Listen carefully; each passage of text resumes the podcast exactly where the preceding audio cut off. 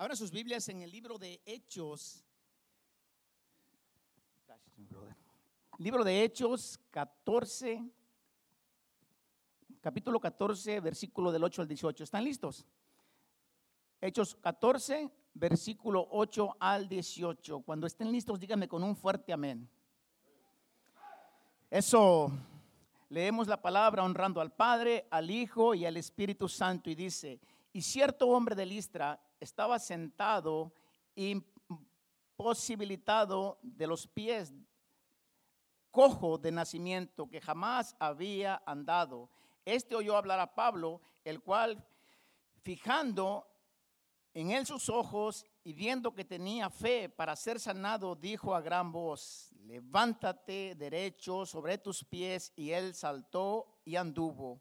Entonces la gente, visto lo que Pablo había hecho, alzó la voz diciendo en lengua licaónica, dioses bajo la semejanza de hombres han descendido a nosotros.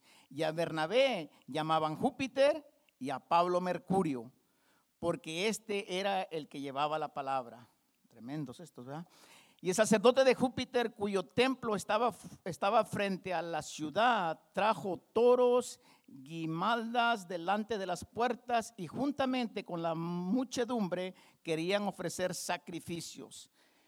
Cuando lo oyeron los apóstoles, Bernabé y Pablo rasgaron sus ropas y se lanzaron entre la multitud dando voces y diciendo, varones, ¿por qué hacéis esto? Nosotros también somos hombres semejantes a vosotros que os anunciamos que en estas vanidades os convertías al Dios vivo que hizo el cielo, la tierra, el mar y todo lo que en ellos hay en las edades pasadas, Él ha dejado a todas las gentes andar en sus propios caminos. Si bien no dejó a sí mismo sin testimonio, haciendo bien, dándoles lluvia del cielo y tiempos fructíferos, llenando su sustento y de alegría nuestros corazones. Y diciendo estas cosas, difícilmente lograron impedir que la multitud le ofreciese sacrificios. Vamos a orar. Amantísimo Padre de la Gloria, te damos alabanza, adoración, Señor. Padre, te damos gracias por la oportunidad, Señor, que nos diste de venir a tu casa. Aunque estaba lloviendo, Señor, nada nos movió para poder venir a adorarte y alabarte. Espíritu Santo, toma control de esta tarde, toma control de cada corazón, Señor. Ponemos este servicio a tus manos, Señor, y yo te pido, Señor, que tu palabra caiga en tierra fértil, que tu palabra no vuelva vacía. Redargúyenos, Señor pero sobre todo transfórmanos, Señor. Sánanos, Padre. Sálvanos, Padre amado. En el nombre de Jesús. Y tu iglesia dice, amén. Puede sentarse, mis amados. Vamos a hablarle nuevamente en el libro de los Hechos. ¿Cuántos saben que estamos hablando del libro de los Hechos? Se ha de preguntar, ¿por qué tanto libro de los Hechos? ¿Por qué tanta, tanto estamos hablando sobre el libro de los Hechos? Por casi nada, iglesia. Usted sabía que en el libro de los Hechos es donde comienza la iglesia cristiana. Es donde están los inicios de la iglesia, de nuestra fe, de nuestra doctrina. Usted libra, el libro de Hechos y se va a dar cuenta que ahí está toda nuestra fe, toda nuestra doctrina.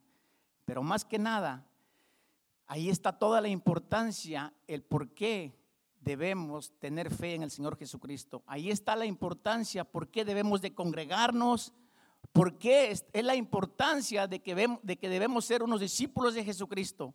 Pero sobre todo, ahí está la importancia, el por qué debemos de predicar su palabra. Amén. Y hablando de esto, de predicar la palabra del Señor, el Señor me dio en mi corazón, les decía, y yo, yo, no sabía qué dar, ya era domingo y tenía que predicar este miércoles y el Señor todavía no me hacía desenglosar esta tremenda palabra. Digo, pero ¿qué, le, ¿qué hago? ¿Cómo la desengloso, Señor? Y el domingo el Señor me ilumina mi corazón y me da esta palabra para que se las diera. Pero ¿saben qué pasó? Me dijo, esta palabra quiero que se la des exclusivamente a los que se acaban de bautizar, a los recién bautizados y a los que se bautizaron anteriormente. Así es que yo lo felicito, usted que tomó este gran paso de fe y se bautizó, agárrese y aférrese a esta palabra, que esta palabra es para usted. Amén.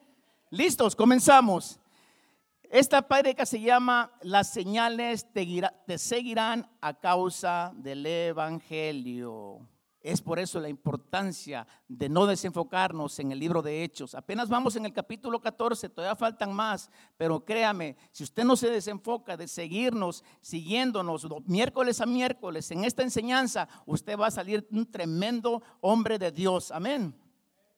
¿Se recuerdan en los versículos anteriores cuando nuestra hermana Oliva nos trajo, hablaba del versículo 14, del 1 al 7, donde los discípulos andaban en Listra y andaban en otras Iconia y andaban en otras partes y eran perseguidos, tuvieron que huir y llegaron a Antioquía.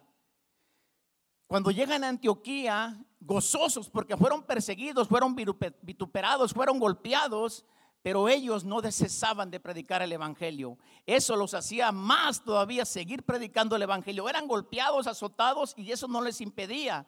Cuando llegaron allá a este, Antioquía, se regozaban, se gozaban, porque ahí la gente, la gente conversa, los, los, ah, ah, los que no eran judíos, los gentiles que somos nosotros, se convertían al Evangelio. Y dice la palabra que ahí estuvieron durante un año enseñándoles y ahí a los primeros cristianos, a los primeros discípulos se les llamó cristianos por primera vez. Si no sabía eso, ya sabe, los primeros cristianos salieron de Antioquía, se congregaron todo un año, recibieron al Espíritu Santo y Dios los empezó y fueron los primeros discípulos que Dios comenzó a hacer y ahí comenzó nuestra fe, nuestra iglesia cristiana. Amén. ¿No le da gusto eso? Amén. Bueno, entonces vamos precisamente a través de, de esta palabra que el Señor me daba, quiero llevarlos a llevarles les voy a mostrar aquí cuatro señales. Les dije que esta prédica se llame las señales que te seguirán a causa de predicar el Evangelio. Pero el Señor aquí me daba cuatro señales que te van a seguir a causa de predicar o a causa de que seas un evangélico. Amén. ¿Están listos? Vamos nuevamente a la palabra, por favor. Hechos 4 del 6 al 11.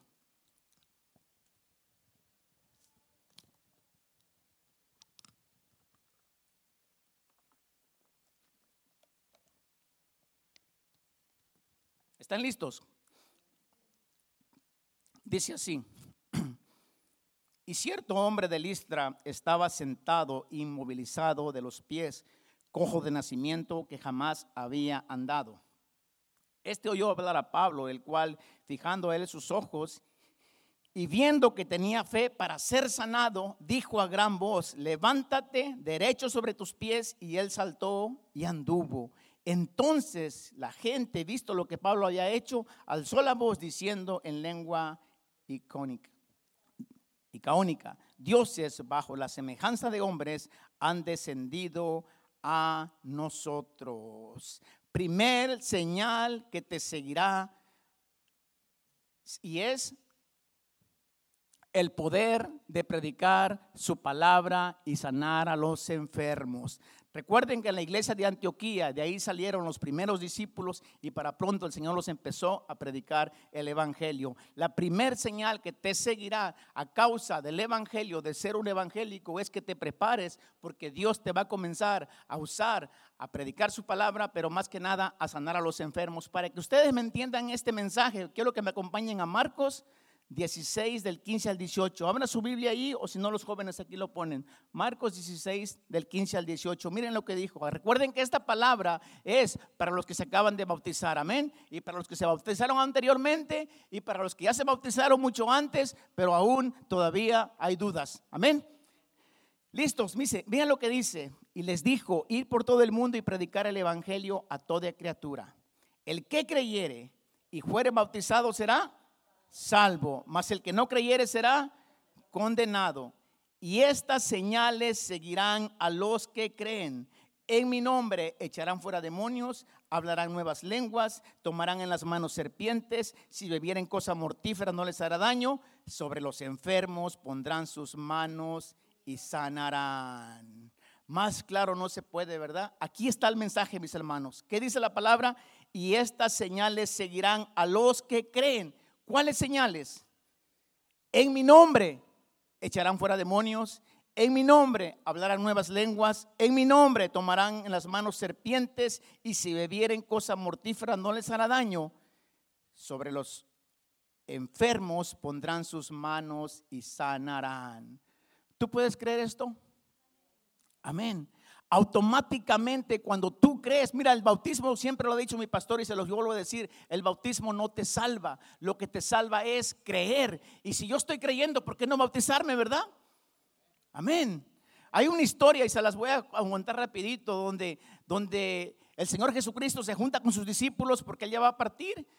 Antes de la Santa Cena viene y se junta con ellos, se reúne y decide lavarle los pies. Y se pone y se lo sienta así a todos y empieza a lavarle los pies. Y Pedro me imagino que fue el último porque no quería que le lavaran los pies.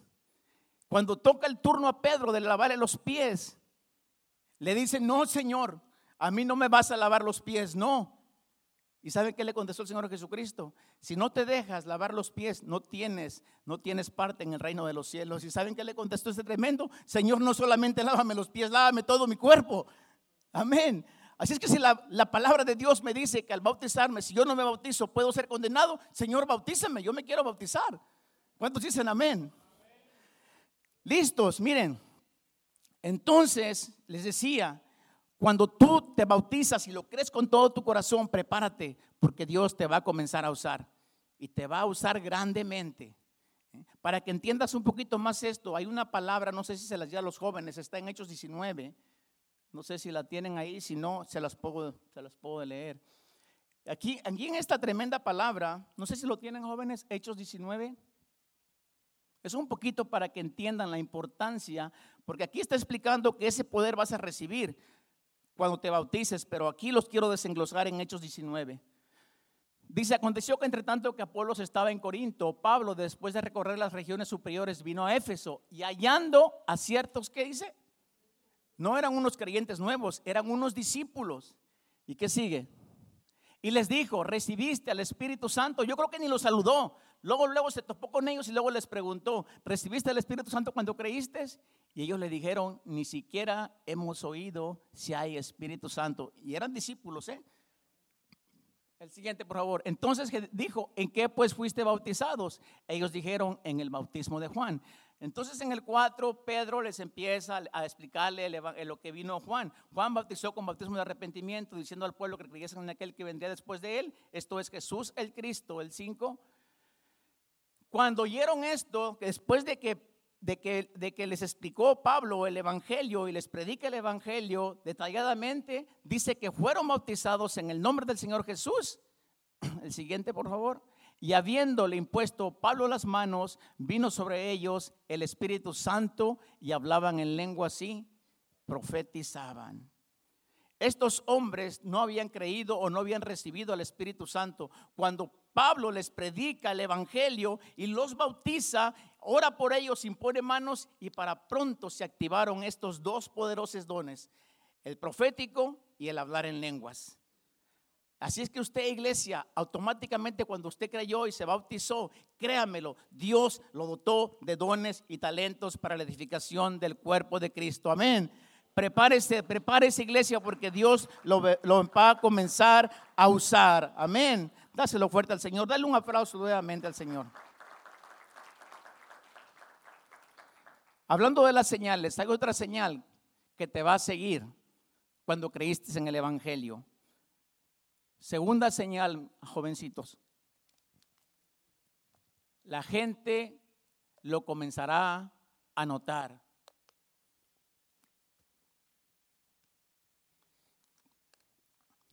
Yo no sé si entiendas esto, pero el día que tú decidiste dar este gran paso de fe, automáticamente tú ya no vas a volver a ser el mismo.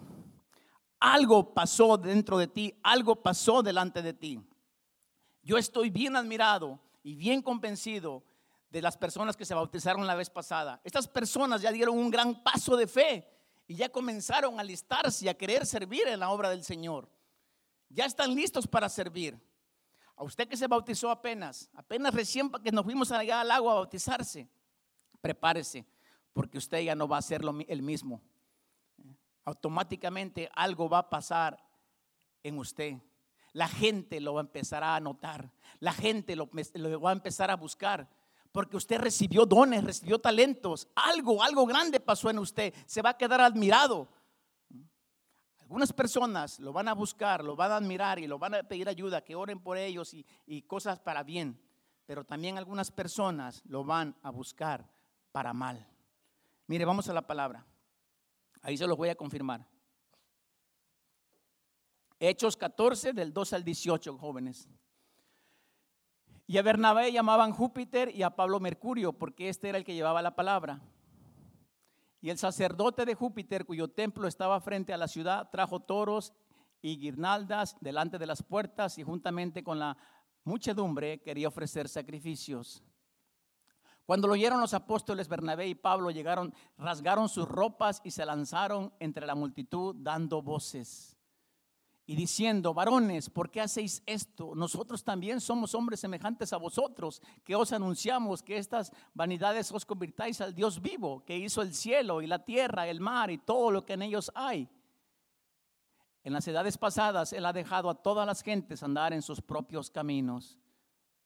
Y si bien no se dejó a sí mismo sin testimonio, haciendo bien, dando lluvias del cielo y tiempos fructíferos, llenando de sustentos y alegrías nuestros corazones, y diciendo estas cosas, difícilmente lograron impedir que la multitud les ofreciese sacrificios. Te decía, automáticamente, cuando tú crees de todo corazón y el Señor te dota de dones, de talentos, tú ya no vas a volver a ser el mismo. La gente te comenzará a buscar, la gente va a ver algo diferente en ti y va a querer lo que tú tienes.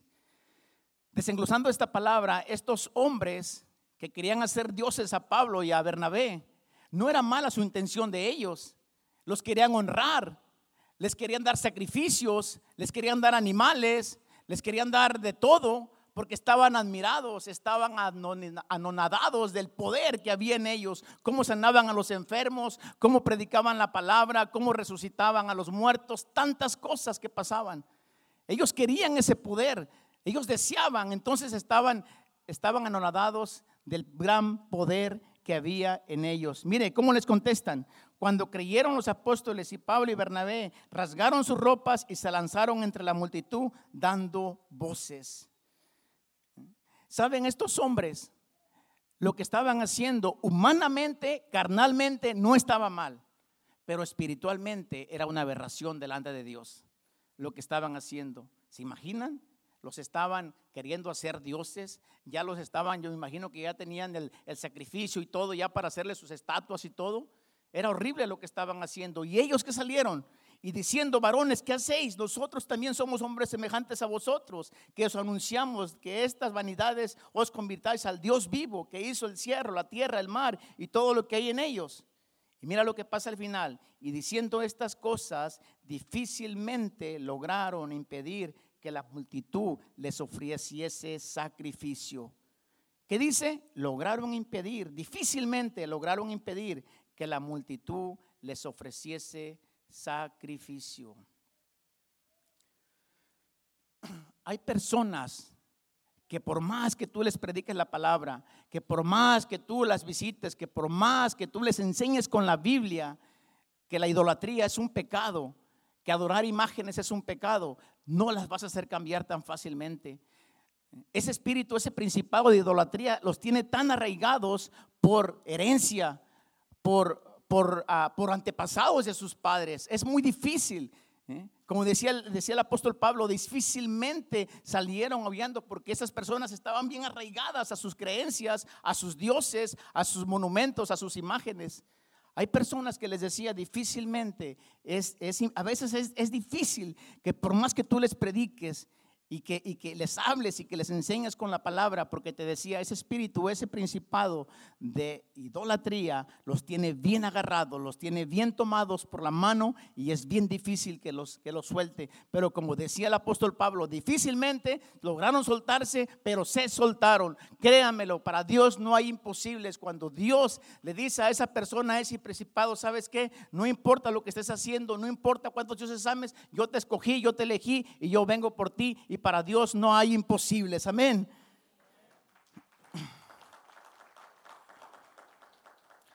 Filipenses 2.10, miren lo que dice. Ya para pasar a la tercera, a la tercera señal. Filipenses 2.10, jóvenes. Dice, para que en el nombre de Jesús se doble toda rodilla de lo que está en los cielos, en la tierra y debajo de la tierra, y toda lengua confiese que Jesucristo es el Señor para gloria de Dios Padre. Más claro no se puede. Todo lo que está en la tierra y debajo de la tierra tiene que darle cuentas a Dios y tiene que rendirle cuentas a Dios y adorarlo. Mire, ¿qué dice? Lo que está en los cielos, los ángeles tienen que rendirse ante el Dios Altísimo. Lo que está en la tierra, nosotros tenemos que darle cuentas y rendirnos ante su presencia. Y lo que está abajo de la tierra, los demonios también tienen que rendirle cuentas y tienen que doblar rodilla ante el Dios Todopoderoso. Amén. Decía el apóstol Santiago, decía el apóstol Santiago, ¿crees en Dios? Bien haces. Pues, ¿qué crees? Los demonios también creen y tiemblan. Y nosotros ni siquiera tenemos temor de Dios y mucho menos temblamos. Ouch. Debemos tener temor de Dios, debemos temblar ante su presencia, mis amados. Amén.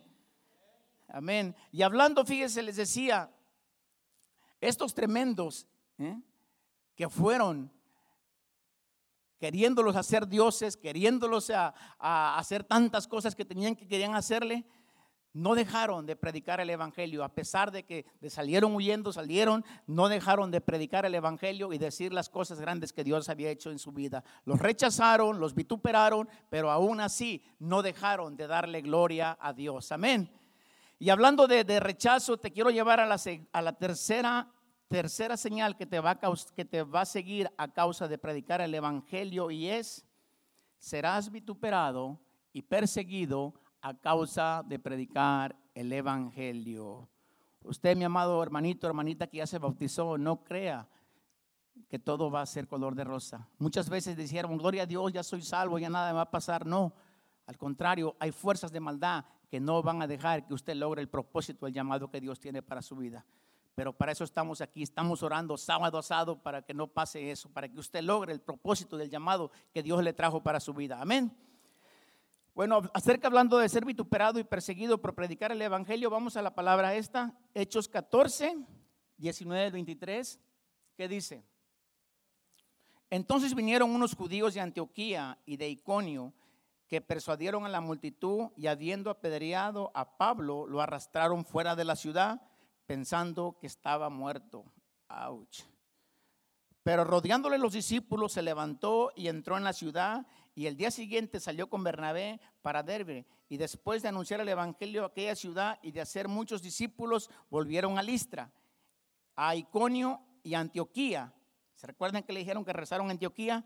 Y confirmando los ánimos de los discípulos, exhortándolos en que permaneciesen en la fe, diciéndole, ahí va el mensaje, es necesario que a través de muchas tribulaciones entremos en el reino de Dios.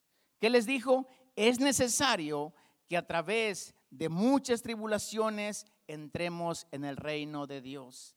Amada iglesia, es necesario que pases muchas pruebas, es necesario que pases por tribulaciones, es necesario que pases por ese desierto, es necesario que pases por ese proceso para poder alcanzar y ver la gloria de Dios. Amén que dice que a través de nuestras tribulaciones y pruebas y procesos Dios nos la dará victoria. Miren lo que sigue el 23.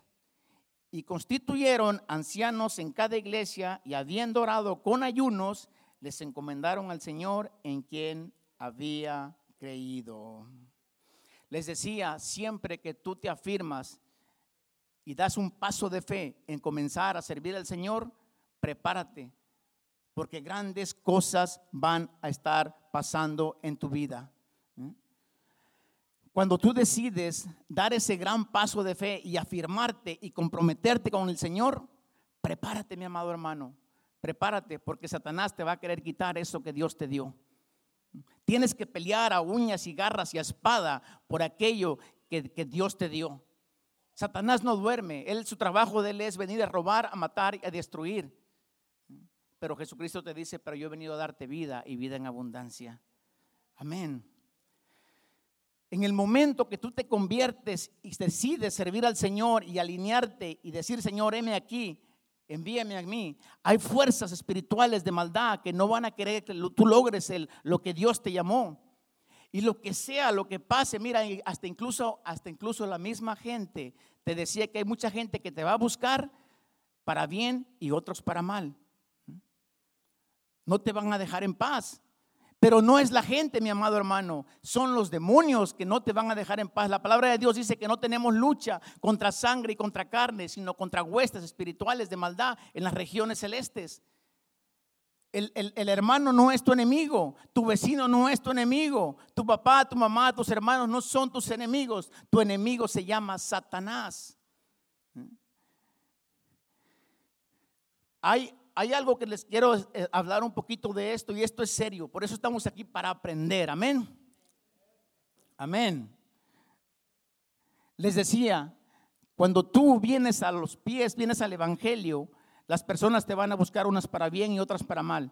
Aquellas personas que te van a buscar para mal, van a pituperar de ti, van a hablar mal de ti, van a, a te van a golpear, te van a pelear como le pasó a estos, a estos hombres.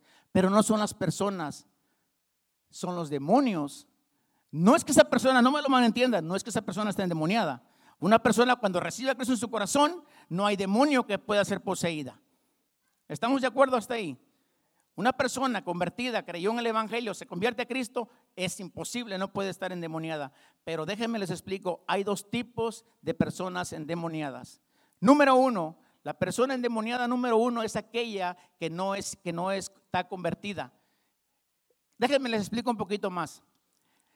Una persona endemoniada, les decía, hay dos tipos de endemoniados, los, los que están poseídos y los que están influenciados. Les voy a explicar número uno, primeramente los poseídos. Una persona poseída, y les voy a explicar qué es esto, porque yo he sido testigo tres veces Tres veces he ido y he sido, el Señor me ha usado, gracias a Dios, para poder echar fuera, reprender demonios, echar fuera demonios. No yo, el Espíritu Santo que vive atrás de mí es el que se ha hecho. La gloria siempre es para Dios. Amén. Entonces les decía, este tipo de personas que están poseídas son aquellas que tienen un ente de maldad en ellas. Porque, y no me lo malentiendan, también puede ser a una persona realmente que, que, que no ha creído o tristemente se salió de los caminos del Señor, le dio la espalda al Señor, no quiso saber más del Señor y se salió y anda en el mundo, esa persona también está en un gran peligro. La otro tipo de persona que está endemoniada no es que esté endemoniada, está influenciada. ¿Quiere conocer dos cristianos que fueron influenciados por Satanás? Déjense los digo.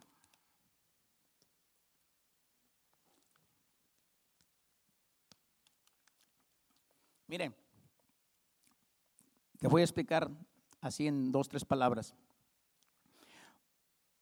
Como les decía, una persona recién convertida es imposible que esté poseída, pero una persona influenciada es aquella persona que cree en las mentiras del diablo. Viene Satanás y automáticamente toma control de esa persona y esa persona se le llama influenciada. Dos cristianos, tremendos cristianos de Dios, que fueron influenciados por Satanás. Número uno fue Judas.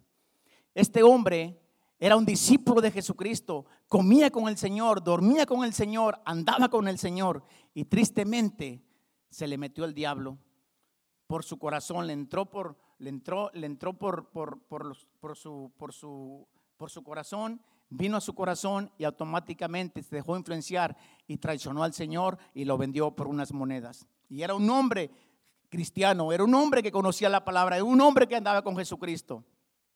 Otra persona influenciada por Satanás, ustedes saben la historia, está en Hechos 5, es Ananías y Zafira. Estos hombres cuando vienen y venden la propiedad, venden su tierra y vienen y le entregan a Pedro el dinero. ¿Y qué les dijo Pedro? Ananías, ¿por qué dejaste que Satanás influenciara en tu corazón? Léale Hechos 5. Y así le dice, ¿por qué permitiste que Satanás influenciara en tu corazón? Tristemente, mis amados, les decía, cuando tú vienes a Cristo y Dios te empieza a usar, las personas, las que te van a, tener coraje, las que te van a, a, usar para mal, las que van a tener de ti, es una influencia satánica que viene a través de la envidia, a través del celo. Y sabes qué, tú no te preocupes por las personas que están endemoniadas, esas no te van a hacer nada, las que están poseídas. Preocúpate por las que están influenciadas. ¿Por qué les traigo esto, mis amados? Para que nosotros estemos alertas. Por eso estamos aquí para aprender. Automáticamente les decía, cuando tú vienes a Cristo, hay fuerzas espirituales de maldad que no van a lograr que logres el llamado. Por eso es imposible, es, es necesario que vengamos al altar y estemos orando, mis amados. Estemos orando y no dejar de orar porque, porque el enemigo no duerme. Amén. Así es que prepárate tú que te bautizaste porque el Señor te va a comenzar a usar. Amén. Y serás apedreado y serás vituperado y serás agarrado a pedradas. Pero mira, esos físicos no, no hacen nada. Procúrate, preocúpate por las pedradas espirituales, por las pedradas y las golpeadas emocionales. Esas sí duelen, mis hermanos. ¿eh? Una persona influenciada te va a golpear y te va a pedrear y duro, y no físicamente, sino emocionalmente, hablando mal de ti, chismeando, vituperando, de eso sí cuídate, mis hermanos, porque esos sí son peligrosos. Amén. Recuerden que decía su palabra ah, que no tenemos lucha contra sangre y contra carne, sino contra huestes espirituales de maldad en las regiones celestes. Así es cuando veas a tu hermano, él no es tu enemigo. ¿eh? Nunca pienses que él es tu enemigo. Tu enemigo se llama Satanás. Para eso estamos aquí, para orar los sábados. Tú que te bautizaste, prepárate, porque algo grande viene. Como te decía, Dios te va a usar para bien, pero también el enemigo se va a levantar y no va a permitir que logres el llamado que Dios tiene para tu vida. Amén. Pero mira, gózate, mi hermano, gózate, porque dice su palabra, bienaventurados. No sé si lo pusieron los jóvenes. Dice la palabra, bienaventurados sois cuando vituperen y hablen toda clase de mal a tus espaldas es bienaventurado, contento, feliz. Así que mi hermano, cuando alguien hable mal de ti, vitupere, no es la persona, es la mala influencia que está a través de esta persona, pero tú gózate cuando hablen mal de ti, vituperen a tus espaldas, porque algo grande viene para tu vida. Amén. ¿Qué te parece vamos a la cuarta señal que te seguirán a causa del Evangelio? Y esta se llama testifica de las grandes maravillas que Dios ha hecho en tu vida. Amén. Vamos a Hechos 14, 25 al 29. ¿Está aprendiendo? Usted que se bautizó, póngase las pilas, véngase a la oración, empiece el discipulado. ¿Eh? Dios lo dotó de dones, Dios lo llamó y Dios tiene algo grande para usted. Amén. Mire lo que dice Hechos 14, dice, pasando luego por a ver, vamos a Hechos 14, por favor, jóvenes. Pasando luego por Pisidia, vinieron a Panfilia. Y habiendo predicado la palabra en Perge, descendieron a, Atalia, Atalia. Y ahí navegaron a Antioquía, desde donde habían sido encomendados a la gracia de Dios para la obra que habían cumplido. Y habiendo llegado y reunido a la iglesia, refirieron cuán grandes cosas había hecho Dios con ellos y cómo había abierto la palabra, la puerta de la fe a los gentiles. 28. Y se quedaron ahí mucho tiempo con los discípulos. ¿Qué les decía? Que estas personas se gozaron porque, porque predicaban la, la palabra a los gentiles. Usted sabía que su predicación más grande y mejor es su testimonio. No hay predicación más perfecta que su testimonio. Muchos dicen, pero hermano, yo no sé predicar, yo soy nuevecito, yo no sé qué predicar. Predique su testimonio. Una vez decía la hermana, la hermana Oliva decía, pero oye, si ya tienes cinco o seis años en el Evangelio, predica la palabra. Amén. Pero si estás nuevecito, comienza a predicar tu testimonio, comienza a instruirte en la palabra tenemos discipulado. Muchas veces la gente tiene tiempo en el Evangelio y no aprende y le, le echa la culpa al pastor. Es que no enseñan en esa iglesia, no hay nada. Aquí hay todo, mis hermanos. Nosotros siempre los estamos empujando para que sirvan, para que comiencen, para que se alisten. Hay discipulado. Empiecen después del domingo, saliendo el domingo de la tarde, péguese a la hermana, al hermano Oliva, al hermano, al hermano Santana, ellos están enseñando las clases de discipulado para que aprenda. Amén. ¿Qué dice el versículo 27? Y habiendo llegado y reunido a la iglesia, refirieron cuán grandes cosas había hecho Dios con ellos y cómo habían la puerta de la fe a los gentiles. Nosotros no podemos callar las maravillas que Dios ha hecho en nuestras vidas. Usted no puede callar de los milagros que Dios hizo en su vida. Aquel que estaba, que era borracho, aquel que era drogadicto, aquel que era mujeriego, aquel debe contar las maravillas que Dios hizo en su vida. Eso es un gran milagro, mi hermano. Si usted hubiera seguido en el mundo, no se le hubiera quitado eso. Gracias a Dios que vino a los pies de Cristo y usted ya nunca va a volver a ser el mismo. Amén. Ese es un gran milagro. Muchas veces nosotros queremos ver muertos resucitados para decir que ese es un milagro. No, un milagro es lo que Dios hizo en su vida. Le quitó ese mal carácter, le quitó eso que tenía, le quitó eso que andaba haciendo. Tantas cosas que Dios le quitó. Eso es un milagro, mi hermano. Amén. ¿Por qué no le da un fuerte aplauso al Señor?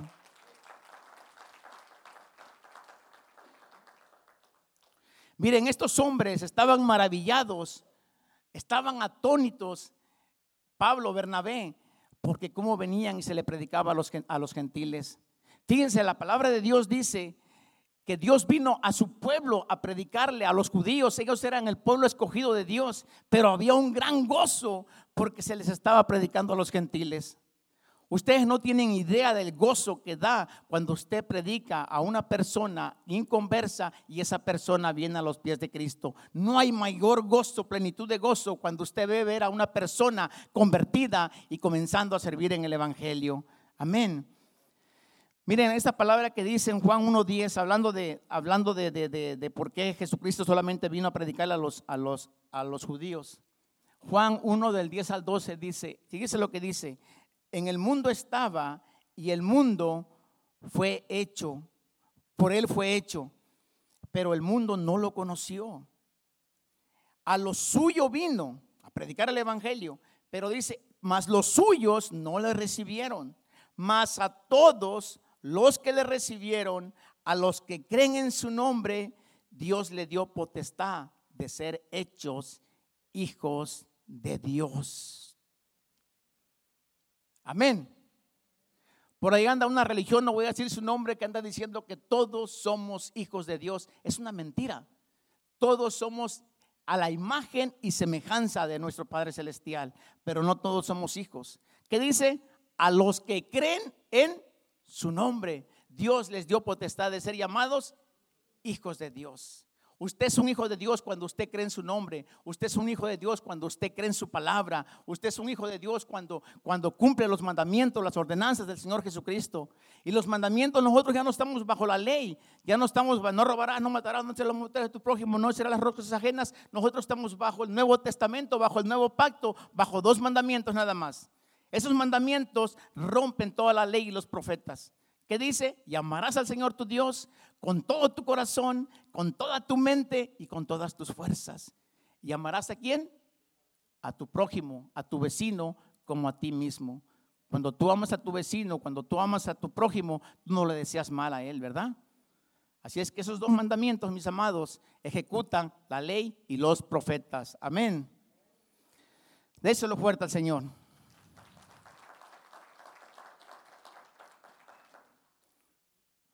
Les decía, cuando usted vino a los pies de Cristo y se bautizó, usted ya no va a volver a ser el mismo. Y también ya no va a volver a hacer lo mismo. ¿Cuántos dicen amén? Amén. Automáticamente la gente va a notar algo diferente a usted. La gente nomás está viendo lo que usted está haciendo. Y déjeme le digo algo, cuando usted empieza a servir, la gente nomás va a estar viendo algo que haga mal. Porque eso sí, todo lo que hacemos bien nunca nos lo aplauden, pero haga algo mal y se le van a echar encima. Cuide su testimonio, cuídese, cuide lo que está haciendo. Acuérdese que todo lo que hacemos lo hacemos como para el Señor, no para los hombres. Les decía esta tremenda parejita de Daniel y Zafira, ¿qué hicieron? Vendieron una propiedad, hicieron algo bueno, ¿verdad? Para dar el dinero. Pero mírense cómo fue influenciado Satanás en su corazón, que se decidieron embolsarse, yo creo que la mitad o más de la mitad en su bolsa. Cuando tú hagas algo, hazlo de todo corazón, al Señor entrégale todo o no le des nada mejor, porque Dios conoce tu corazón. Dice el hermano Memo, Dios conoce tu corazón. A mí me puedes engañar, al pastor lo puedes engañar, pero a Dios no lo engañas. Amén.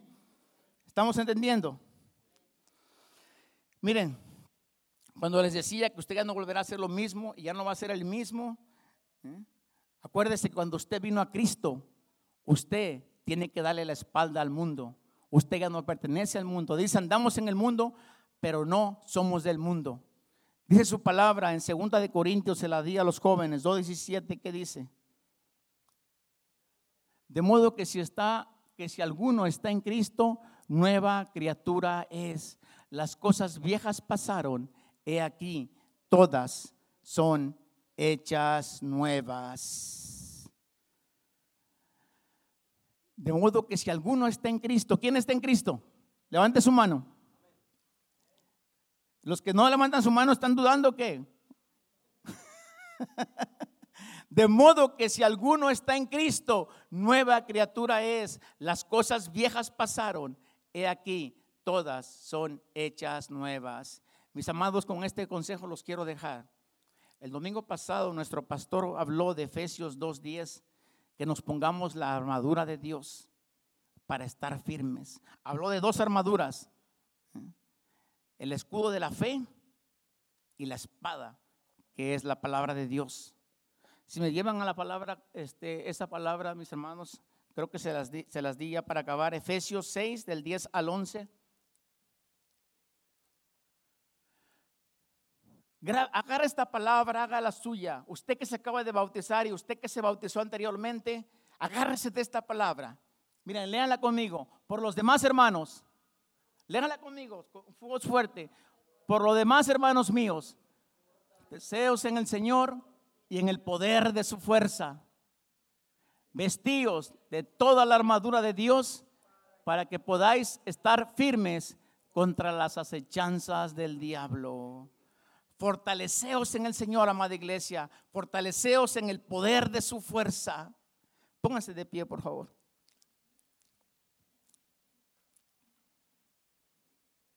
Pónganse de pie. Ahí donde están. Yo quiero hacer un llamado muy especial. Esta palabra